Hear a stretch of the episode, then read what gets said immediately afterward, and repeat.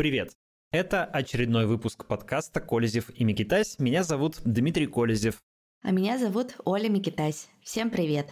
Начнем с нашей легкой разгоночной болтовни, как мы обычно в подкасте. Прежде чем перейти к новостям, поговорим немножко о том, что у нас происходит. Давай я могу начать. Я неделю назад хвасталась, что у нас тепло в Грузии и вообще такая прекрасная плюсовая погода. И всю неделю идет снег. И даже доходит до минус трех градусов, и я прям чувствую, как я уже совсем не подхожу для такой холодной погоды. То есть, видимо, за 9 месяцев я так привыкла к теплу, она меня, знаешь, так разморила, что когда случился холод, у меня прям сразу настроение пропало, солнца на улице нет, мне грустно, ничего делать не хочется, такая полная апатия. Так что у нас тоже наступила зима. Нужно носить погоду внутри себя, Оль, ты же знаешь. Ага, когда и снаружи, Солнечно. знаешь, холодно, и новости такие печальные, то и внутри совсем мало света остается. Хотя, опять же, грех жаловаться. У меня есть дома свет, у меня есть тепло, электричество, поэтому работаем. Согласен, да. По сравнению с э, несчастной Украиной, вот как раз вчера э, редактировал репортаж наша журналистка Фрида Курбангалеева разговаривала с украинцами, расспрашивала, как они там живут без, э, ну, без затопления, без электричества, главным образом без электричества, без лифтов и так далее. Довольно много там интересных подробностей узнал. Некоторые из них довольно трогательные. Например, то, что в лифтах люди оставляют такие специальные пакеты, ну, типа, все самое необходимое на случай, если электричество выключилось, и вы застряли в лифте. Вот такой пакет, прям, и в нем какие-то вот необходимые вещи, там, типа бутылочка воды, там, какая-то там, типа, свечка, ну, вот, знаешь, чтобы это... Я видела, там а, даже печеньки кладут, это очень мило. Печеньки, да, да, вот. Э, мужик там рассказывал, как он на свечке готовит. Говорит, вы удивитесь, оказывается, на свечке можно приготовить вообще все что угодно. Она, оказывается, такой жар дает, что, в общем, ставишь свечку, и можно там котлеты жарить. Единственное, очень сильно посуду коптит, поэтому портится посуда, расстраиваются люди. А ну так, оказывается, можно и на свечке готовить. Вот, оказывается, там э, идешь по Одессе, такой шум стоит на улице генератора у каждого кафе, да, все это вот трещит. И этот треск генераторов это такая тоже вот новая примета украинской жизни в украинских городах где нет света. Ну, в общем, кажется, это все ужасно, и хочется, чтобы как-то это прекратилось, и совершенно ужасные вещи делает российская армия. А, вот, но а, при этом российская пропаганда врет, что Европа замерзает, сидит в тьме, тоже в холоде, у них там не достает энергии, ничего не достает. Я вот только что вернулся из Берлина, вот буквально пару часов назад, Докладываю, все вообще прекрасно. Рождественская иллюминация, ярмарки, глинтвейн, елки, значит, э, музыка играет, э, люди гуляют. Э, все в этом смысле в Европе как обычно. Ну, может быть, я не знаю, может быть, чуть меньше, что там включают эти лампочек, ну, я так особо не заметил. Выглядит все довольно ярко. У нас тоже в э, Вильнюсе елку недавно зажгли новогоднюю, ну, рождественскую. А, выглядит она, если честно, немножко странно и чуть-чуть напоминает какую-то вот эту вот собянинско-московскую такую вот э, урбанистику. То есть не просто она не живая, во-первых, а это такой вот конус, как в Екатеринбурге был, помнишь? Да-да-да. А, какой-то вот такой пластмассово-металлический. Вот, вокруг нее какой-то торт сооружен, такой светящийся. Короче, выглядит она не как, не как елка, а как какая-то вот э, большая светодиодная конструкция, что, на мой вкус, не очень. Ну, ладно, мы в гостях, в общем, всему рады. А вот, например, э, видел елки в, э, в соседних Риге и Таллине, там прям очень симпатичные такие живые елки, красиво украшенные. А, ну, в общем, все в порядке. Европа готовится к, к Рождеству. А, вполне себе привычно, счастливо живет. Вот та же Германия. Провел там пару дней.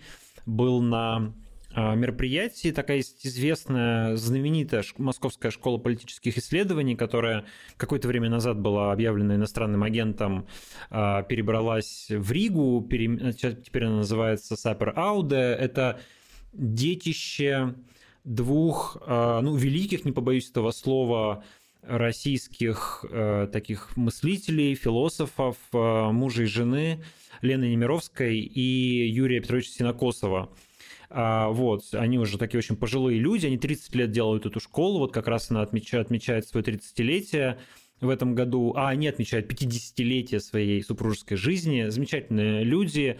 У истоков этой школы стоял, э, ну, как бы они опираются на идеи э, Мираба Мардашвили, отца Александра Меня, ну, то есть таких вот прямо легендарных фигур русского, русской философской мысли, русского либерализма в чем-то, русского, причем такого православного, а, либерализма или либерального православия, не знаю, как правильно сказать. То есть вот Александр Мень, отец был а, такой, с ним связывают надежду, ну или точнее, он является символом того, по какому пути не пошла русская православная церковь, превратившись в государственную церковь, да, могла бы стать а, церковью людей, что называется, а не государства. Вот, и замечательно два дня общались с э, огромным количеством интересных людей, главным образом иностранных, э, британских, немецких, э, польских, э, литовских, э, самых разных э, латвийских, самых разных экспертов, ученых, журналистов и так далее. И надо сказать, что во-первых, абсолютно нет никакого, а, э, никакой отмены русских, русской науки, русской культуры, если эта наука готова называть вещи своими именами, называть войну войной и осуждать ее, то вообще никакого, абсолютно никакого а, cancel не применяется к этой русской культуре. А, и к русской науке, и к русским людям. А, и идет очень живой диалог, идет очень живое обсуждение будущего России, того, каким оно может быть, э, как может закончиться эта война, что будет дальше. И я бы сказал, что у меня очень такие оптимистичные. Вдохновила тебя, да, эта встреча? Ну, да, меня во многом она вдохновила. Это было очень много интересных дискуссий. Я в том числе участвовал в нескольких а, в том числе мы говорили про журналистику и тиранию. Была такая у нас очень прям живая панель, там кейс дождя, конечно, обсуждали в том числе. А, и в целом как бы есть э, ощущение и понимание того, что вот какой-то диалог о будущем России, он продолжается а, сегодня в Европе. И есть люди, которые заинтересованы в сохранении а, связи с Россией. Не в том смысле, что продолжать там деньги платить Путину за нефть и газ, а в том, чтобы а, в том, что есть люди, которые надеются и верят, и вкладывают в это определенные свои силы и инвестируют свое время в поддержание отношений с российскими общественными деятелями, там, политиками, мыслителями и так далее, надеюсь, что Россия когда-то вернется на европейский путь развития, и с этими людьми можно будет иметь какое-то общее дело. Вот. Э, в общем, в целом я, ну, не то чтобы окрыленный, конечно, понятно, что все равно атмосфера такая непростая. Там и украинские, кстати говоря, были участники, тоже мы с ними общались. Конечно, это все непросто, но находится общий язык. Но в целом, в общем, какая-то, какую-то надежду это все дает. Э, и э, хочется сказать, что ну, в общем, какие-то есть проблески в этом, в мраке, и во мраке в этом, и когда говоришь с живыми людьми на сложные темы, но вдумываешься в эти темы и пытаешься с ними найти какие-то решения, то вдруг выясняется, что есть э, поводы для оптимизма, как ни странно, даже в наше темное время. Ну что? Это правда. Давай к новостям. Давай, давай перейдем к новостям. И, наверное, самая главная новость э, этой недели та новость, которая Uh, ну, вроде бы, знаешь, все уже понятно, но она все равно очень трогает. И, например, когда я слушала последнее слово Ильи Яшина, я послушала его три раза. И вот сейчас мы тоже включим из него кусочек, чтобы вы тоже его послушали. Наконец, я хочу обратиться к людям, которые следили за этим судебным процессом, поддерживали меня все эти месяцы и с тревогой ждут приговора. Друзья, какое бы решение ни вынес суд – Каким бы суровым ни оказался приговор, это не должно вас надломить. Я понимаю, как вам сейчас тяжело, как мучает ощущение бессилия и безнадежности. Но вы не должны опускать руки. Пожалуйста, не впадайте в отчаяние и не забывайте, что это наша с вами страна. Она достойна того, чтобы за нее бороться. Будьте смелыми, не отступайте перед злом и сопротивляйтесь. Стойте за свою улицу, за свои города, а самое главное, стойте друг за друга. Нас гораздо больше, чем кажется, и мы с вами огромная сила. Ну а за меня не переживайте. Обещаю, что выдержу все испытания, не буду жаловаться и пройду этот путь достойно. А вы, пожалуйста, обещайте, что сохраните оптимизм и не разучитесь улыбаться. Потому что они победят ровно в тот день, когда мы утратим способность радоваться жизни. Верьте мне, Россия будет свободной и счастливой.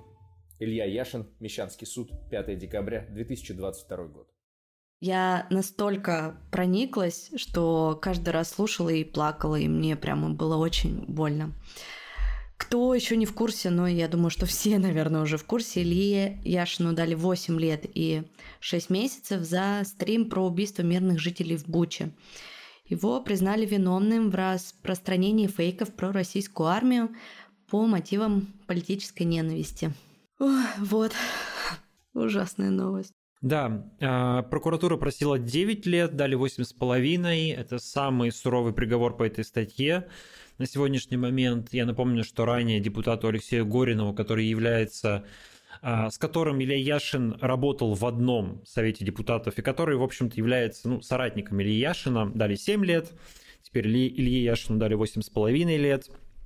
И нужно напомнить, конечно, что Илья Яшин э, имел много возможностей уехать и не уехал. Он целенаправленно оставался в России, отказывался уезжать.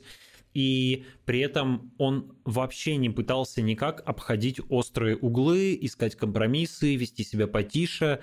То есть он делал, ну, если честно, это выглядело немножко даже суицидально в какой-то момент, да, то есть он э, настолько смело себя вел, что иногда это граничило с безрассудством, по-моему. Да, я даже, знаешь, в некоторых моментах, когда еще его не посадили в СИЗО, и он вот, он не уезжал, это была весна, начало лета, и у меня прям, знаешь, такое... Да, это была весна, и я прям злилась на него. Я так думаю, блин, да ты что, дурак, почему ты не уезжаешь? Ты почему такой глупый? Почему ты этого не делаешь? А потом вышел его, э, вышло его интервью Дудя. И, и мне тогда стало все понятно. Ну, то есть вообще никаких вопросов не возникло. То есть столько в нем силы, уверенности, это просто восхищает. Да, да, и там ключевая, видимо, для Ильи Яшина история, про которую он часто говорит, это убийство Бориса Немцова, после которого он посчитал, что не может уезжать, да, это будет предательством его друга Бориса Немцова. А, они, правда, дружили и много времени проводили вместе, много общались. И вот теперь у нас есть а, ну, еще один героический узник совести. Помимо Алексея Навального, а, Илья Яшин и вспоминаем также Владимира Карамурзу, а, Алексея Горинова. Это люди, которые добровольно принесли себя в жертву во имя своих убеждений, имели возможность уехать или не возвращаться в Россию, и этой возможностью не воспользовались, предпочтя сидеть в тюрьме.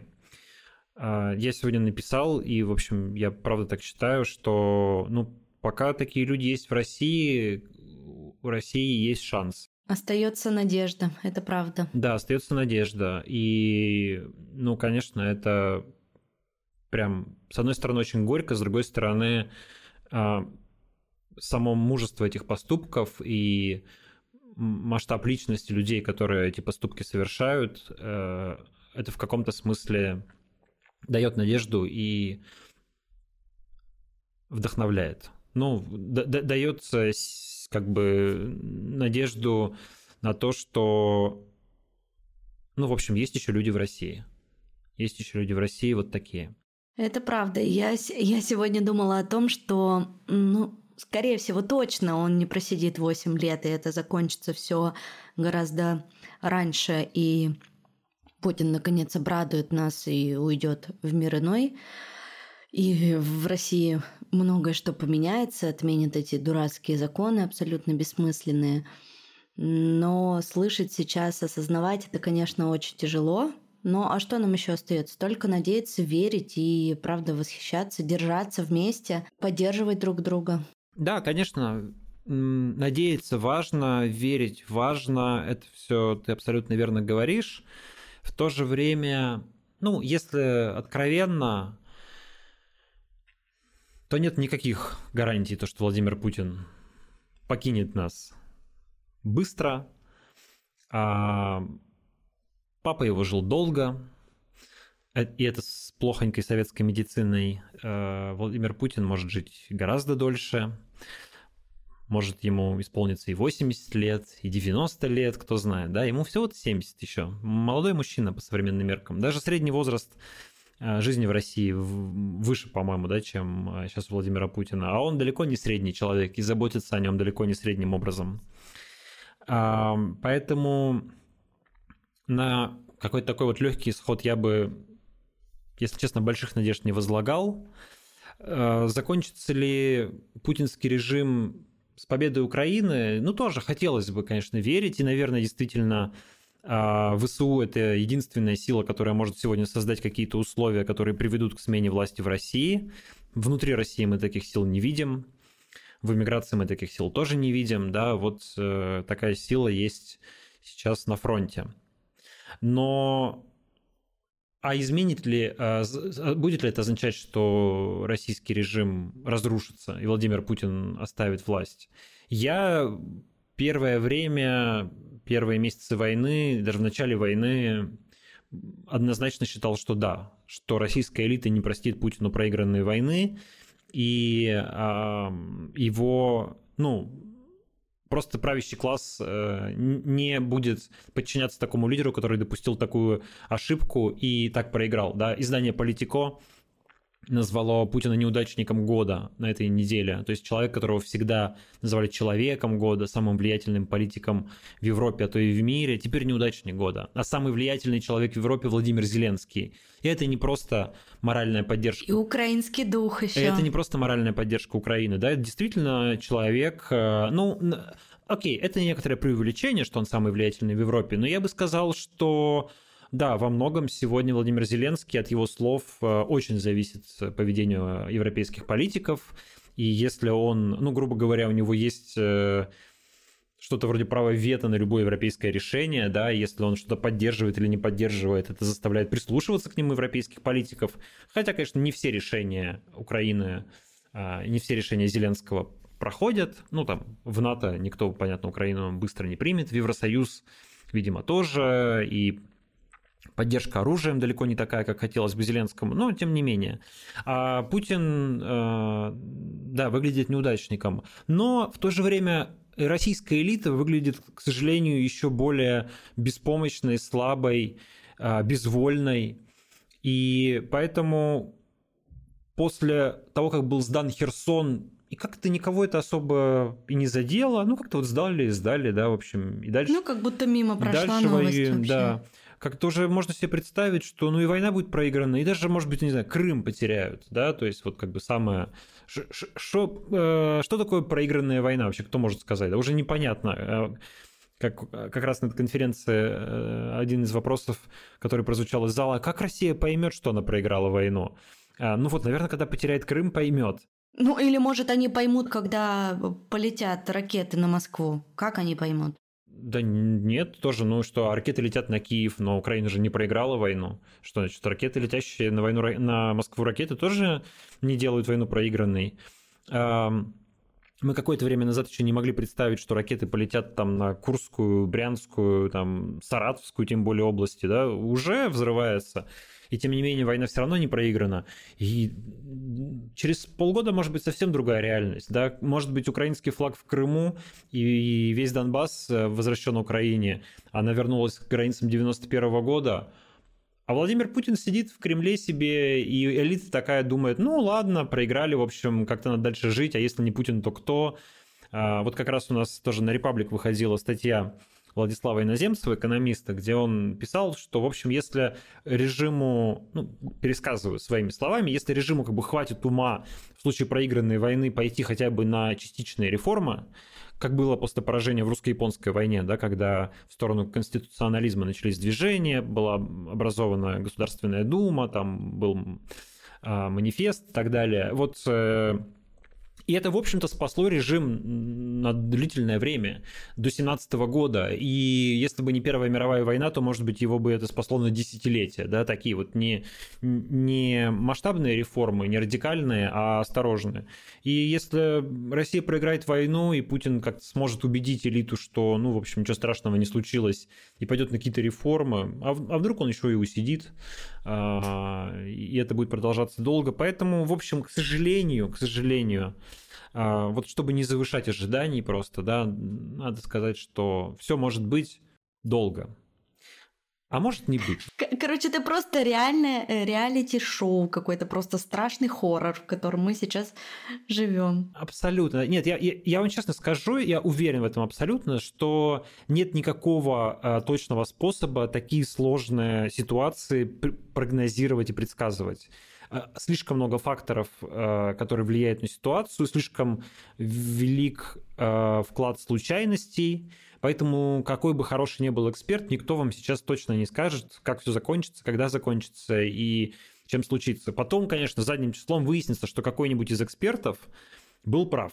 И все будут говорить, о, он предсказал, но это тоже будет случайностью. А мы, в общем, я вообще больше смотрю на исторический процесс как на как на рулетку во многом. Да, вот выпадет что-то завтра, вот будем с этим жить. И задним числом мы себе это как-то рационализируем, объясним, скажем, что по-другому и быть не могло. Смотрите, ведь были причины и предпосылки, как иначе. Все же было а очевидно, факту... как мы, Дима, с тобой этого не очевидно. поняли. Ну, конечно, да? ну, ну, конечно, ну, как сегодня мы смотрим на революцию 17 года и говорим, господи, ну какие же они были глупые. Но они же видели, что все к этому идет. Ну вот смотрите, в учебнике истории же четко написано по пунктам, вот предпосылки. Они же жили с этими предпосылками, они что, не видели их, что ли?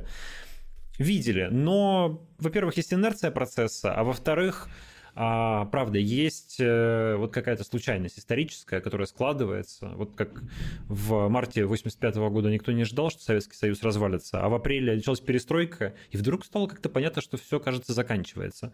Поэтому так и тут. Можно готовиться к долгой, к долгой путинской зиме, а завтра что-нибудь случится, и вдруг повеет оттепелью. Будем жить этой надеждой.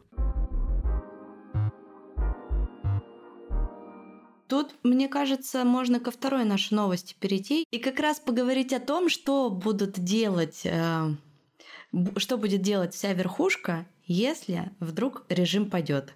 И такие новости на этой неделе, слухи, э, значит, просочились по разным э, каналам, что якобы Сечин готовит плацдарм где-то в Венесуэле для того, чтобы потом все туда переехали. И вроде как и там недвижимость какая-то приобретается, и ВНЖ уже оформляется. А Базгалямов написал, что вообще у этого есть название Ноев ковчег – и я когда это услышала, я думаю, господи, если это правда, то они что, не могли какое-нибудь поинтереснее название придумать? Почему Ноев ковчег? Почему так тупо? Вот когда я тебе рассказала э, эту новость, ну и предложила тебе обсудить ее в подкасте, ты сказал, что ты в это не веришь. Не верю. Что это фигня какая-то? Да, не верю, если честно. Но очень многие верят. Почему? Потому что Абаз Галямов, он вроде такой человек, и просто так говорить не будет, знаешь, какие-нибудь вбросы. Зачем тогда ему это нужно? Ну, ну то есть вот ну, мне непонятно. А какой такой человек Аббас Галямов? Аббас Галямов когда-то давно работал, по-моему, спичрайтером в администрации президента. Он политолог, у него яркие комментарии, их всегда интересно слушать, ну, ну и что, в общем, он... Ну, он часто пишет адекватные вещи ну, достаточно. Что, адекватные чему? А, какие... Текущей ситуации. Ну, не знаю, какие... Они... Он пишет интересные вещи. Валерий Соловей тоже пишет интересные вещи. Много кто пишет интересные вещи. Опять же, тут, тут, тут, тут же речь даже не про а, какой-то экспертный прогноз, да, а про инсайт, который якобы есть у Галямова, кто-то ему рассказал, что вот такое есть. А, я ставлю прям под сомнение, правда, что э, такое есть. Ну, по нескольким причинам. Ну, во-первых, надо сказать, что это все ровно из публикации Аббаса Галямова и началось. То есть он написал у себя прям пост в Телеграме, вот который ты примерно пересказала, и все обсуждение идет от этого. А, почему мне кажется это маловероятным? Во-первых, ну почему в это хочется верить? Потому что, не потому что мы так доверяем Аббасу Галямову, а потому что нам приятно думать, что они все там уже вот видят, что ситуация близка к краху, да, и уже хотят сбежать в Венесуэлу, как гитлеровские приспешники, некоторые, да, да в Латинскую Америку сбежали, там, в, в Аргентину в том числе. Аргентина, кстати, тоже упоминается среди точек, куда могут якобы сбежать пособники путинского режима, как говорят по федеральным каналам теперь звучат такие фразы. Так вот, э, так вот, э, почему мне кажется, что маловероятно? Во-первых, Венесуэла такой выбор э, понятно, почему она называется, потому что у российской элиты выбора вообще не особо много, да, то есть смотрим там на страны, которые голосуют за, Росси... за российскую позицию в ООН э, на заседаниях, и видим, что выбор небольшой, да, то есть в Эритрею, наверное, совсем не поедешь, ну как-то уж прям очень, очень бедно и, и, и ненадежно. А, значит, ну, в Северной Корее совсем грустно. Китай, наверное, не примет, потому что не хочет ссориться с другим миром. А, Куба маленькая и бедная. А вот вроде Венесуэла он как-то подходит, потому что она действительно лояльно достаточно российскому режиму. Правда, есть хорошие отношения Игоря Сечина. Это его прям личный, а, ну, как бы проект, который он курирует. Вот э, взаимоотношения с Венесуэлой. Почему, опять же? Потому что Игорь Сечин – это нефтянка государственная, а Венесуэла – это государство, которое 90% доходов которого обеспечиваются нефтью. То есть, э, в принципе, вся экономика Венесуэлы – это нефть. А, и, это огромные нефтяные запасы, кстати. У них самые большие нефтяные запасы в мире, да, то есть теоретически это больше нефти, чем в России. Если бы не американские санкции, то э, страна могла бы быть очень богатой. Так вот, а, но при этом Венесуэла политически нестабильное государство. Режим, который там сейчас существует, пророссийский режим, он ненадежный, он вполне может смениться. Я напомню, что там некоторое время назад э, происходили серьезные, очень серьезные протесты, и сложилась такая странная ситуация. Вот обычно протесты происходят и побеждает либо оппозиция, либо правительство, которое подавляет протесты, ну, как Лукашенко в Беларуси, и на какое-то время себе обеспечивает продолжение режима. В Венесуэле сложилась довольно странная ситуация, когда не победил никто. То есть была такая патовая ситуация сложилась, и власть не ушла, ну и протесты она не смогла подавить и разгромить оппозицию. И сейчас там есть нечто вроде такой э, договоренности между властью и оппозицией, что как бы никто не предпринимает каких-то резких действий, да, и все ждут следующих выборов, и э, снова будут пытаться побороться за власть на этих выборах. И эти выборы, в общем-то, уже на носу, и вполне может быть, что оппозиция выиграет, а если она не выиграет на выборах, то она может попытаться снова через протесты а, получить власть, поэтому там не такой режим, как, ну, там, как в Китае, например, да, или там в Северной Корее, который не вызывает особых сомнений, что он протянет еще там 5, 10, 15 лет. А, это первое, поэтому рискованное место. Ну, а если они там создадут государство внутри государства? Ну, они как? говорят там про какой-то остров Маргарита. Ну, ну хорошо, ну остров. Вот им выдадут остров ну какой-нибудь ну отдельный. И, и что? Они там себе замок построят и будут там все жить. Да, на что, на, как, на какие деньги они, они там будут жить? Я думаю, что там давно уже все в чемоданчиках перевезено. Ну хорошо, наличкой. Ты, ты приезжаешь в Венесуэлу, значит, тебе, окей, у тебя остров, ты на нем построил э, дворец. Ну, во-первых, они это кто? К- какое количество людей? Э, это Путин и его окружение, там, не знаю, 100-200 человек. Ну Э, значит... Самая верхушка. Ну, во-первых, э, хорошо, окей, то есть э, им нужна обслуга, им нужна охрана, им нужна какая-то там мини-армия хотя бы, которая будет их охранять. А, ну, то есть туда нужно еще привести еще каких-то людей, их нужно кормить, поить, а, нужно как-то обеспечивать безопасность всего этого.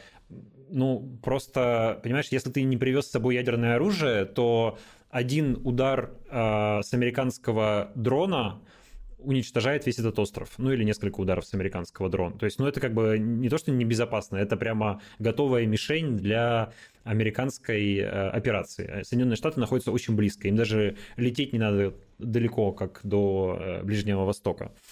Вот, поэтому а, сам, жить в Венесуэле, в самой... Венесуэла очень бедная страна. Там э, чудовищная бедность, несмотря на большие запасы нефти, и, и по многим причинам. И по, потому что американские санкции, и потому что режим э, пытался строить социалистическую экономику. Естественно, это привело к жуткому дефициту, к страшной нищете. Там некоторые живут, беднейшие люди живут там на 10 долларов в месяц. 10 долларов в месяц. А хорошим очень а, богатейшие люди, 10% богатейших людей Венесуэлы живут со средними доходами в 500 долларов в месяц. То есть, если у вас 500 долларов в месяц доходы, то вы в Венесуэле один из самых богатых людей в этой стране. Понимаете, вот как бы какой, какой уровень? Ну, там уровень преступности ужасающий. Да, то есть, конечно, ты можешь там какой-то остров построить, отгородить его стеной, ну, от остальной Венесуэлы. Ну, то есть, жить в этом острове как в тюрьме, ну, и опять же, ты ничем не защищен от какого-нибудь американского спецназа, который там высадится, выдернет тебя оттуда и а, от, от, отвезет в Гуантанамо и потом будет судить в Гааге. Поэтому мне кажется, что это совершенно бессмысленная идея. Какая-нибудь Аргентина, про которую тоже говорят, ну вот действительно есть же предпосылки, вроде исторические, в свое время эти латинские, латиноамериканские страны, в том числе Аргентина, приняли нацистов, там были какие-то слухи, что Гитлер на подводной лодке на самом деле уплыл в Аргентину и жил там долгие годы. А, там были нацистские преступники, которых там хватали потом в Аргентине и так далее. Но Аргентина сегодня другое государство, оно вполне вписано в э, цивилизованный мир. Опять же, смотрим голосование в ООН, она голосует против России, там нет никаких близких отношений с Россией, она заинтересована в нормальных отношениях с Европейским Союзом, Соединенными Штатами, поэтому никакого смысла укрывать тех, кого международное сообщество, например, объявит преступниками, у Аргентины нет. А и, кстати говоря, Венесуэла, которая, ну, вроде бы антиамериканская, и вся их риторика антиамериканская, тоже в этом смысле рискованное для путинской элиты государства, потому что, например, сейчас Венесуэла в диалоге с американцами по смягчению санкций. И как раз на фоне украинской войны, пытаясь отказаться от российской нефти, а, стали смягчать санкции для Венесуэлы. А, Причем стали их так смягчать, что вот смотрите, мы вам разрешаем продавать нефть, но только американским компаниям, никаких сделок с Россией, а, вот там на наших условиях. Вот на полгода пока посмотрим, как вы будете себя вести. И венесуэльцам очень нравится, они согласны на все. Они вполне с э, Соединенными Штатами этот диалог ведут. А, и поэтому, в общем, мы видим, что, ну, если, например, такая ситуация складывается, что Венесуэла прячет у себя российских политических и военных преступников, а Соединенные Штаты говорят, слушайте, а вы нам их отдайте, а мы все санкции снимем, и вы свои самые большие в мире запасы нефти сможете реализовать и стать довольно быстро очень богатой страной. Что, откажется Венесуэла, что ли, от такого предложения? Да не откажется. Вот, поэтому, а, в общем, сильно сомневаюсь. Но в то же время а, то, что какие-нибудь топы Роснефти сами там для себя, например, на всякий случай скупают недвижку где-нибудь в Латинской Америке, в той же Венесуэле, вот это вполне может быть. А, но это должны быть люди, которые а, не будут обвинены в том, что они совершали военные преступления, развязывали войну. Кстати говоря, Игорь Сечин сам он как-то в войне-то вообще не участвует. Мы его не слышим, не видим, на Донбасс он не ездит, ничего не комментирует, в Совбез не входит. Вообще человек хорошо устроился, да, вроде вот такой считается один из путинских топ-менеджеров, входящий там в путинское политбюро. А какие к нему претензии, извините, в смысле войны с Украиной? Он решений не принимал, он за ДНР и ЛНР не голосовал, он новые территории в состав России не включал, он не, в Донбасс не ездил, он вообще к этой войне не причастен. Вот путинский режим пойдет, и вот Игорь Сечин вполне может уехать в Венесуэлу, жить там в каком-нибудь дворце. Но это будет только Игорь Сечин и какие-нибудь его замы. А там, не знаю, Шойгу, Путин, а, Нарышкин и так далее, вот у них так сделать не получится, если их будет искать, например, международное правосудие. Ну, пофантазируем, да, просто представим такую ситуацию. Ну, понятно, что у них уже один путь в дверь вперед ногами. В этом на самом деле большая проблема, а, как мне кажется, российской элиты сегодня. Ну, проблема с точки зрения остановки войны, что они как бы загнаны в угол, да, остановиться ну, да. они не могут. Мы в прошлый раз с тобой говорили об этом очень много, и что ты говоришь, может быть, Европа подаст им какой-то сигнал, что если они пойдут э, навстречу к нам и поймут, что выбор есть, вот, смотрите, давайте лучше к нам, и вы останетесь в живых. Да, потому что, правда, отношения со всем миром сейчас такие, что нигде нет какого-то места, где если что можно будет спрятаться, скрыться. Куда бы ты ни поехал, скорее всего, тебя выдадут. А, Индия, Китай вряд ли. Ну, возможно. Кстати, сегодня э, писали, что в пятницу писали как раз, что премьер Индии отказался встречаться с Путиным. Я не слышал этого. Ну, удивительная, кстати, новость. Если так, э, все-таки отношения Индии с Россией пока не настолько плохие. Но тот, то, что это не железобетонные партнеры, которые там в случае чего спрячут и никому не отдадут, а, нет, конечно, нет. Конечно, нет. У всех свои интересы, и никому там, условный беглый Путин у себя не нужен. Ну и при том сейчас на самом деле Аргентина стала такой страной, которая очень очень многих мигрантов из России, в том числе а, те, кто уезжает э, и кто не согласен с войной, едут в Аргентину и получают там паспорта. Я даже скажу, что у меня есть такие мысли а, с семьей, возможно, перебраться после Грузии в Аргентину, потому что это действительно ну, один из тех вариантов, которые нам сейчас доступен. Да, мы тоже для себя обсуждали такую возможность. Но все-таки, так как я работаю с Россией постоянно, совсем другой часовой пояс и неудобно, но в целом, да, Аргентина выглядит э, довольно привлекательно. А, там еще есть важный нюанс.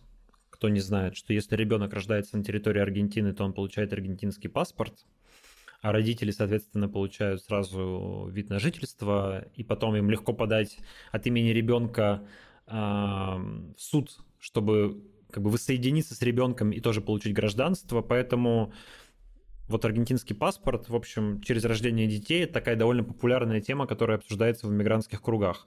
А в свою очередь аргентинский паспорт – это трек через два года на получение испанского паспорта.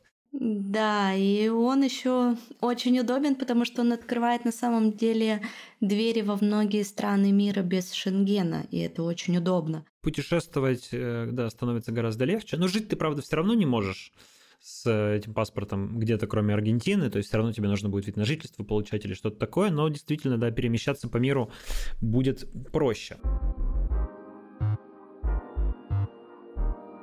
Давай перейдем к другой нашей теме, которую хотели обсудить. Она тоже немного связана вот со всякими такими э, международными преступниками, их выдачей, их поиском, того, как все это работает. Мы хотели поговорить про Виктора Бута, которого на этой неделе обменяли на баскетболистку э, Бритни Грайнер.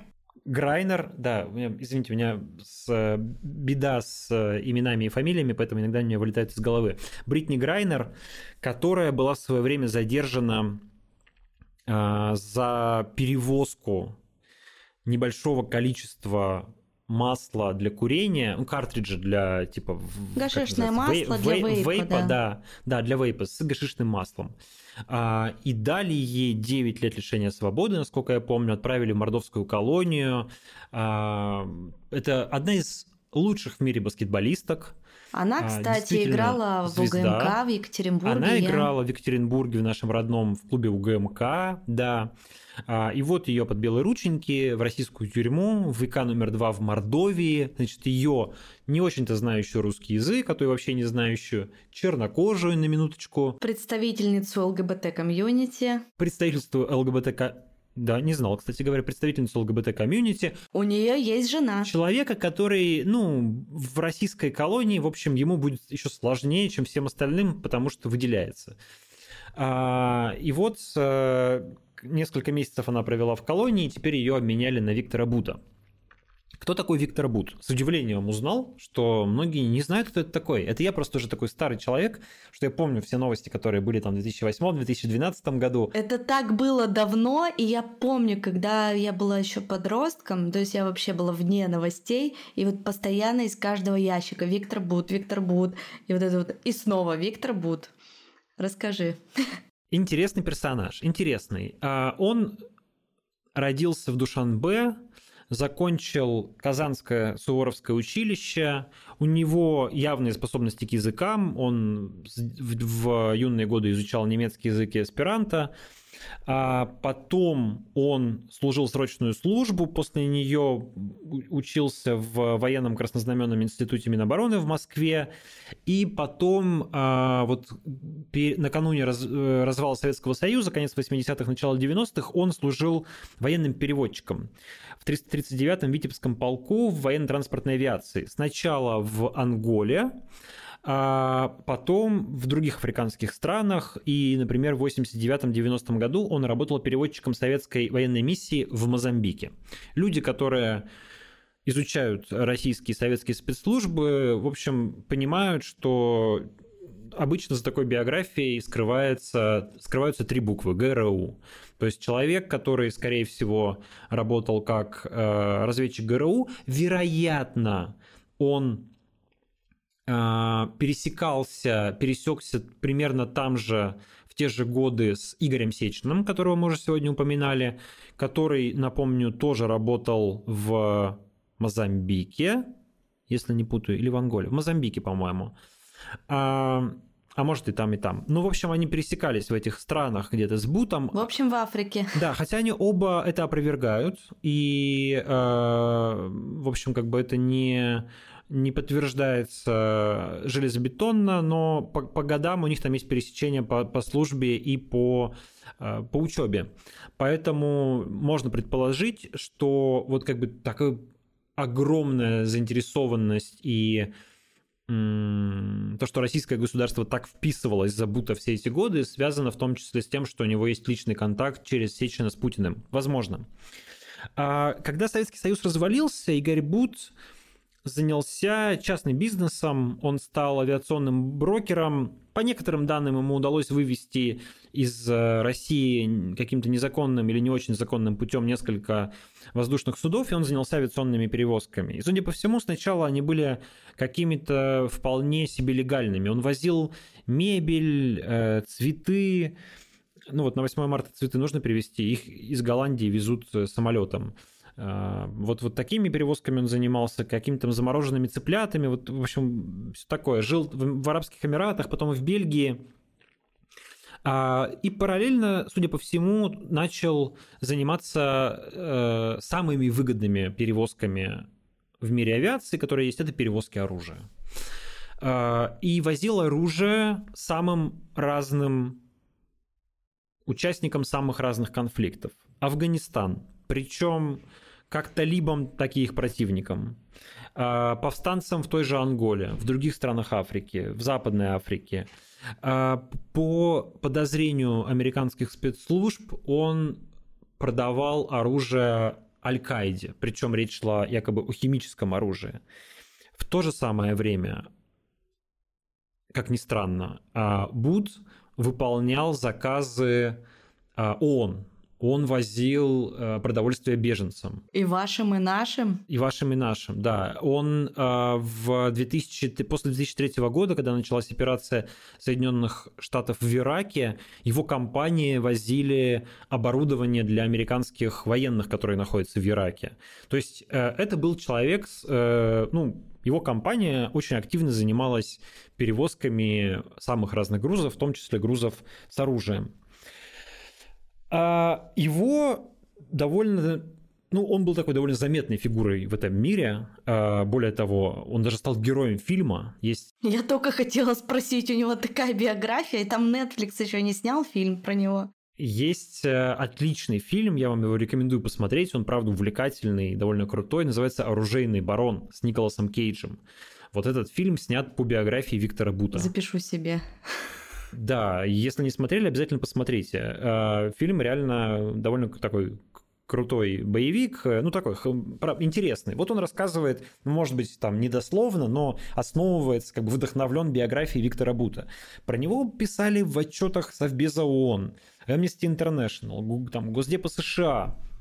То есть как бы он был на виду, ну, то есть его упоминали именно как нелегального торговца оружием.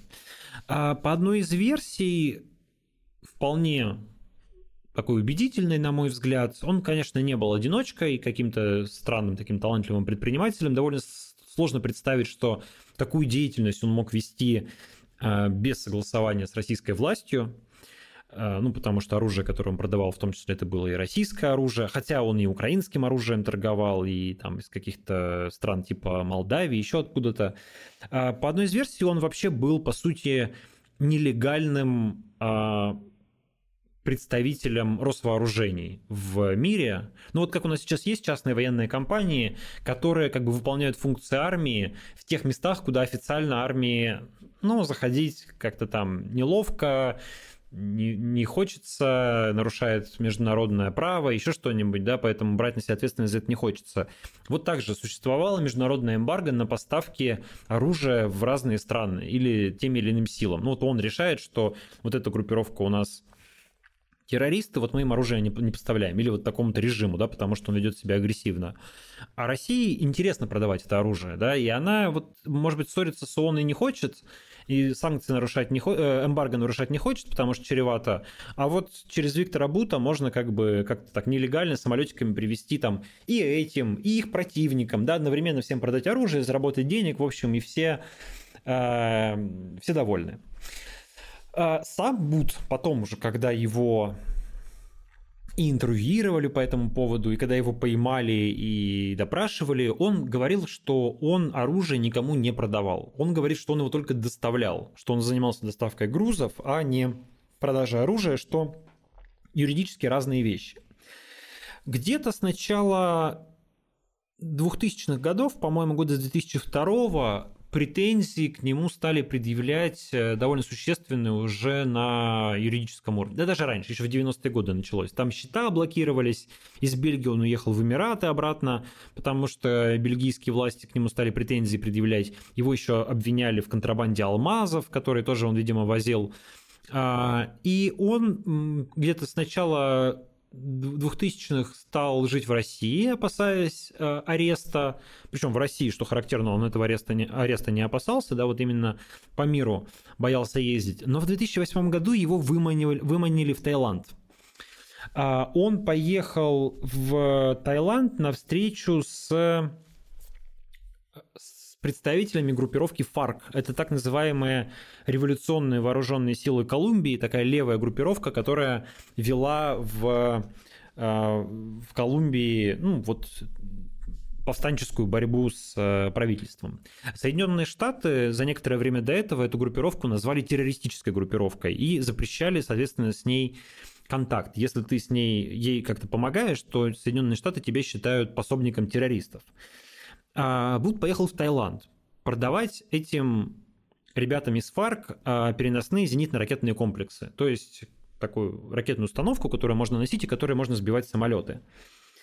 И его там задержали. И выяснилось, что никаких на самом деле колумбийских повстанцев не было, а с самого начала все это была операция спецслужб США под видом а, этих колумбийцев были сотрудники американского Drug Enforcement э, Administration, это типа американского госнаркоконтроля. Почему наркоконтроль, если честно, не очень понимаю, но подозреваю, потому что в нем просто этнически работает больше людей, которым проще себя выдавать за колумбийцев. Ну, и, и, они являются колумбийцами. Вот. В общем, выяснилось, что никаких повстанцев нет, что все это агенты, э, и когда они записали того, что Буд готов им продать оружие, они его арестовали, задержали точнее, э, формально задержали его тайские власти, его поместили в Таиланде в тюрьму, и американцы стали просить его выдать Соединенным Штатам.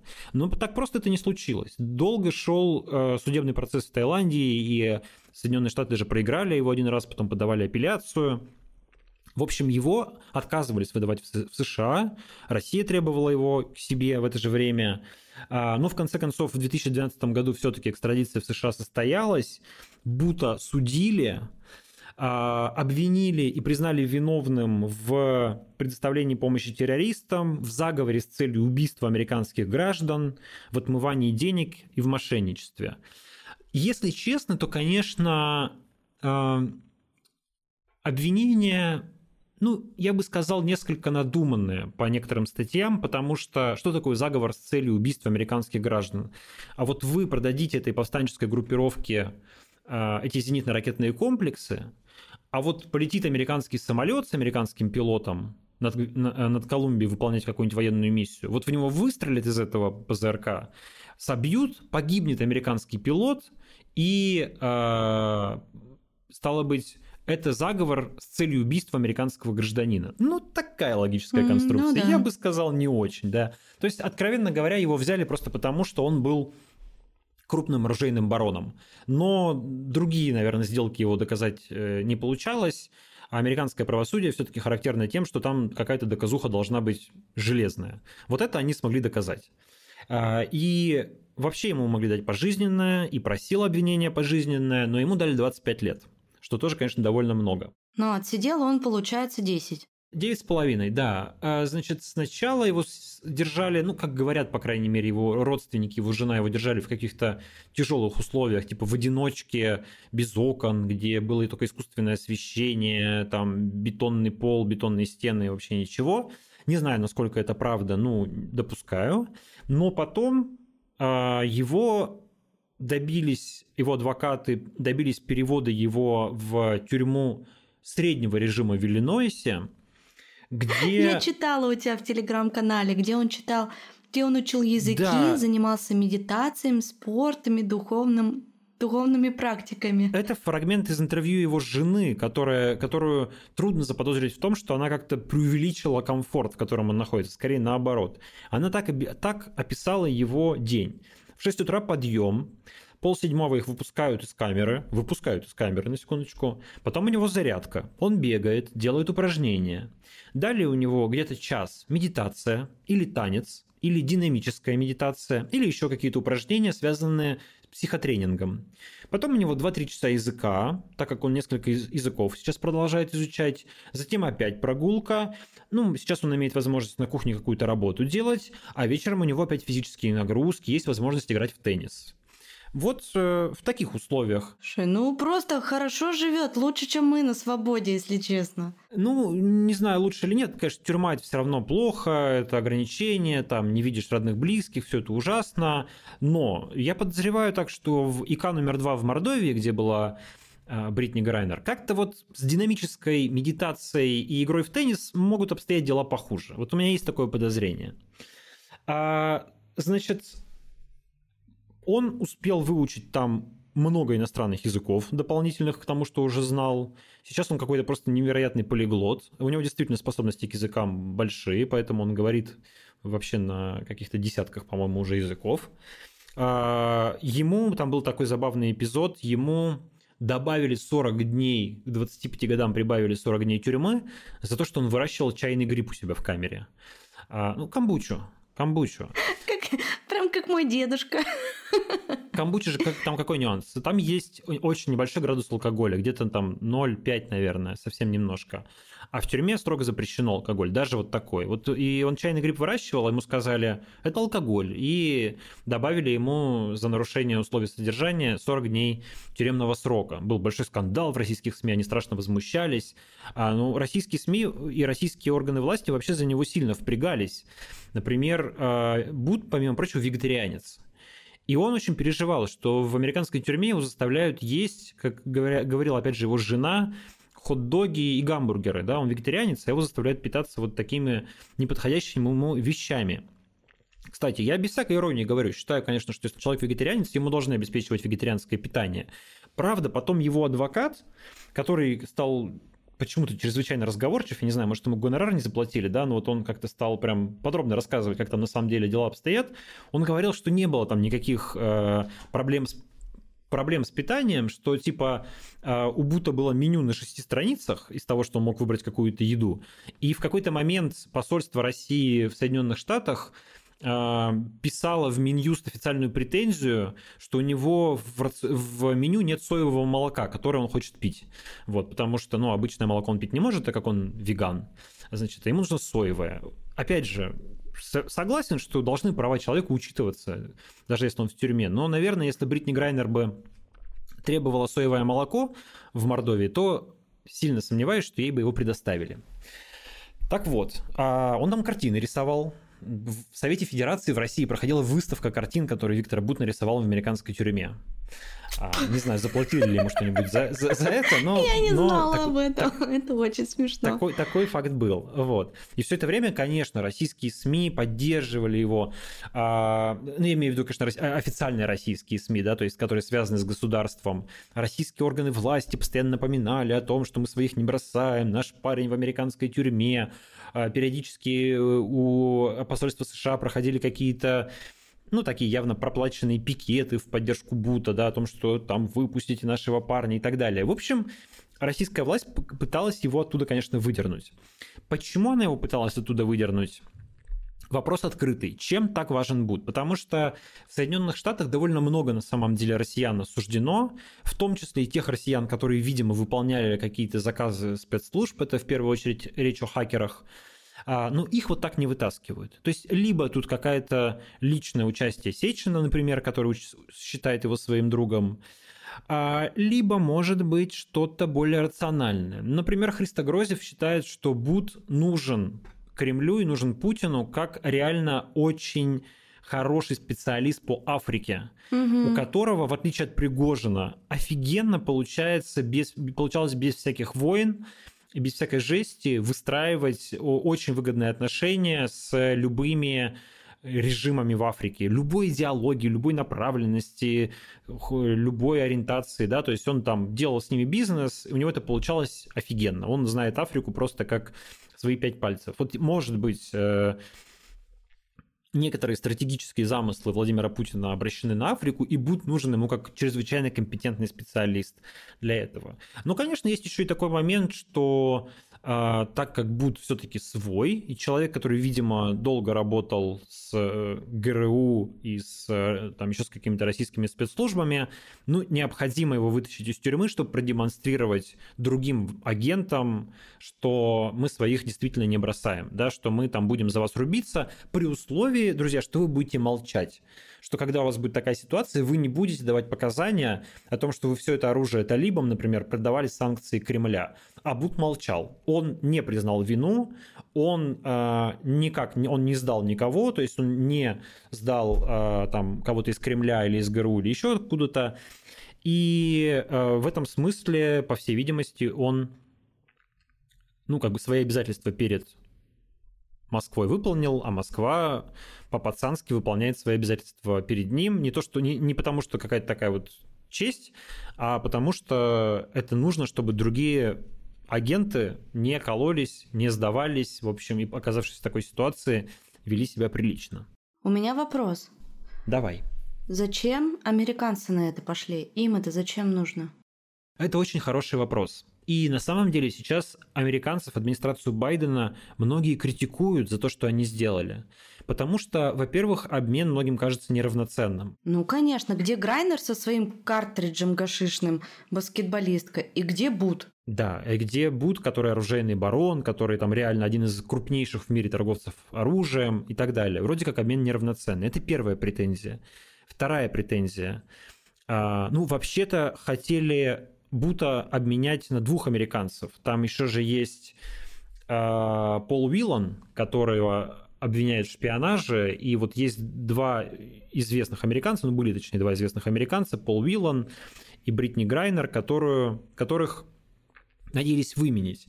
И в защиту и того, и другого в Соединенных Штатах идут общественные кампании, родственники выступают в прессе, там Байден встречается с ними, обещают, что все сделают, но э, обменяли в итоге не, не два на одного, а один на одного, что воспринимается тоже как определенное поражение Соединенных Штатов. То есть не смогли продавить обмен двух человек. И э, третья претензия, которая звучит, она, на мой взгляд, совершенно обоснована, конечно, то, что такой обмен, он поощряет Кремль к захвату заложников.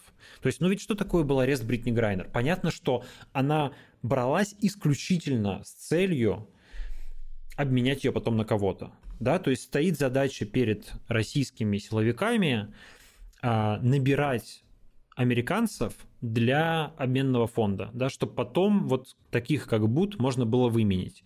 А, и может быть даже конкретно под Бута.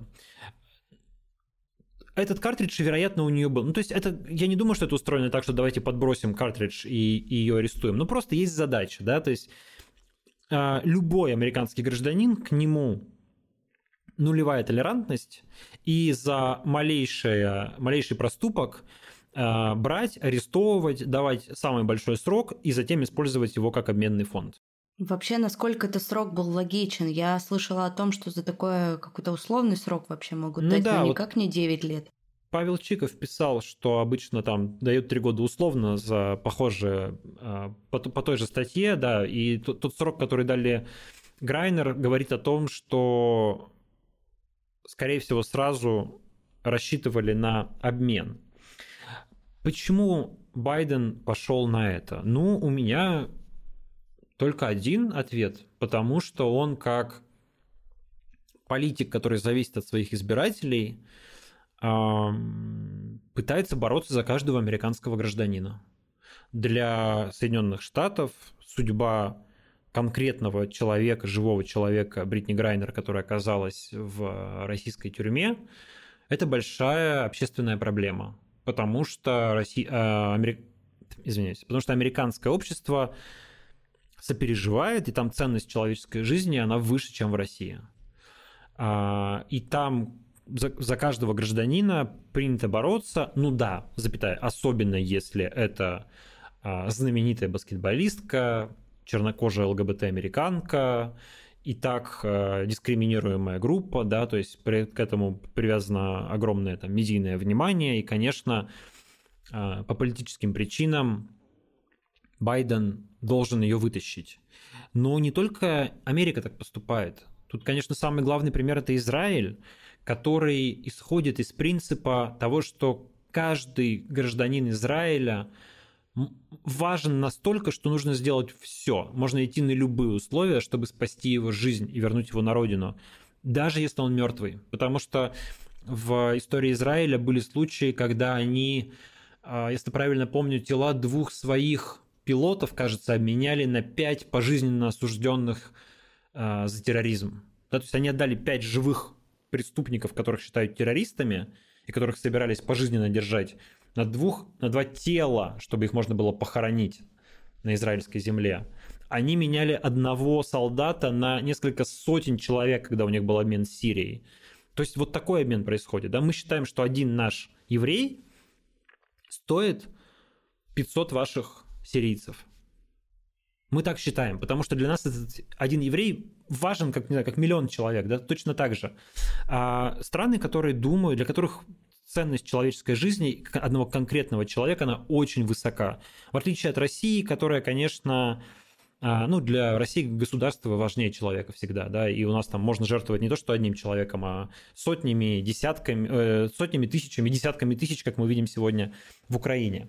Вот, поэтому, э, да, Россия, конечно, тоже типа боролась за Бута, но она боролась за Бута, потому что, извините, он связан со спецслужбами, он нужен спецслужбам. Ну, у него там такие связи, да. конечно, и я думаю, что не просто так, правда, за него боролись, я тоже смотрела интервью Христа Грозева, которому уже, по-моему, 4 месяца назад оно было, и я думаю, что там, правда, Африка сильно замешана. И мне было очень интересно узнать тот факт, что и Африка связана с Украиной тоже. Ну, в общем, сейчас мы уже, конечно, не успеем это все обсудить, но это очень интересная тема. Я думаю, даже прям посидеть, э, покопаться, поизучать какие-то источники, чтобы понять вообще, что к чему. Тут знаешь, какие интересные э, какие еще, мне кажется, выводы напрашиваются? Во-первых, э, ну, во-первых, то, что, конечно, репутация России и так невысока, но после такого, извините, а кто вообще из иностранцев поедет в Россию?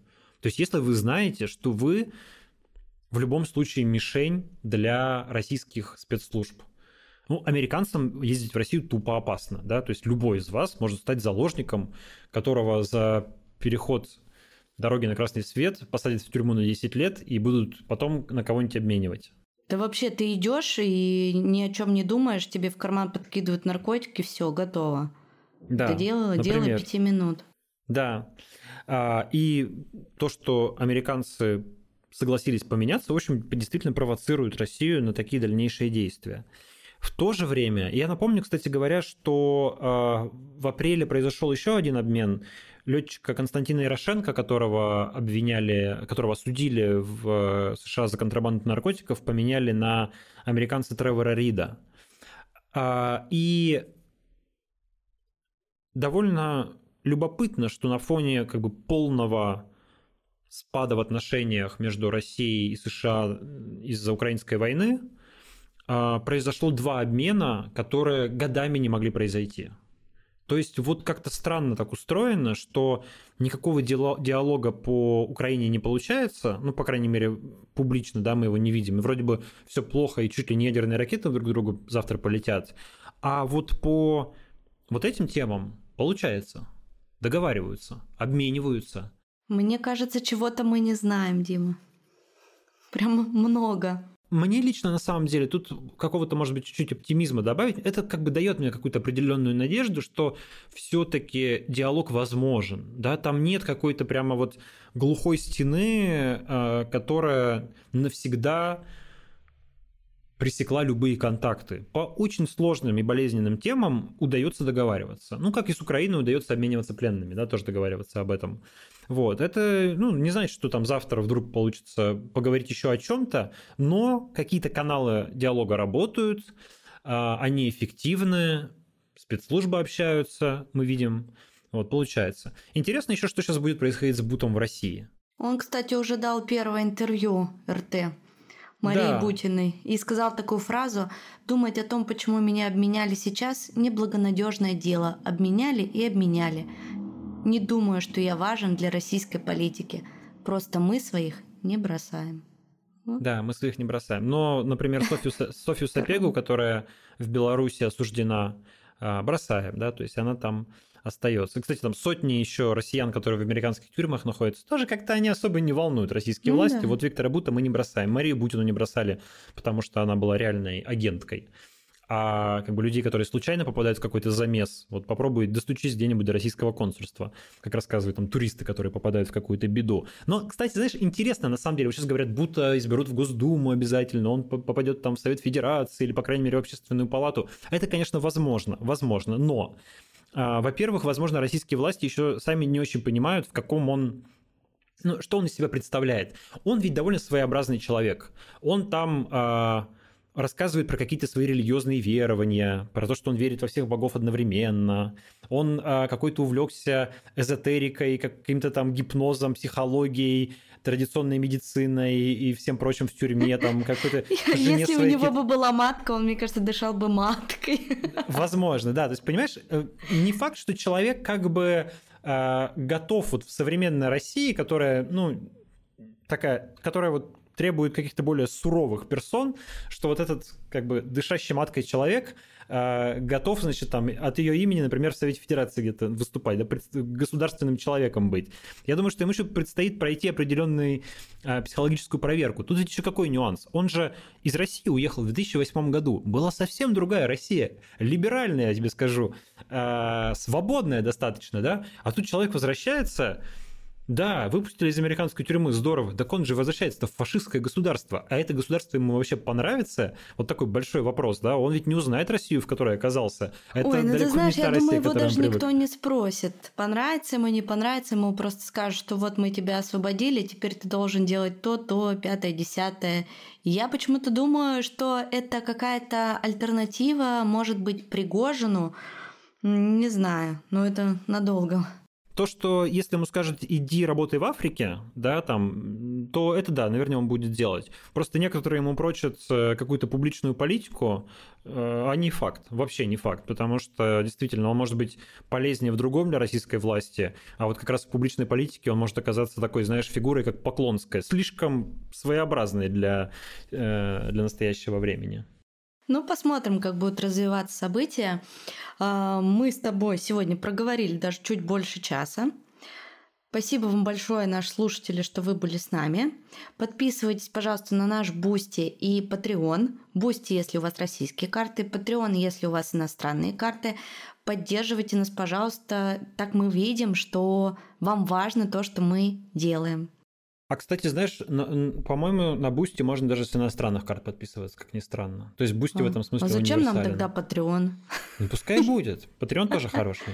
Можете и туда, и туда подписаться. Можете, нам будет очень приятно вдвойне. Спасибо, Дима, большое. А, оставляйте нам свои комментарии, пишите обратную связь и всем хороших выходных. Пока. Пока.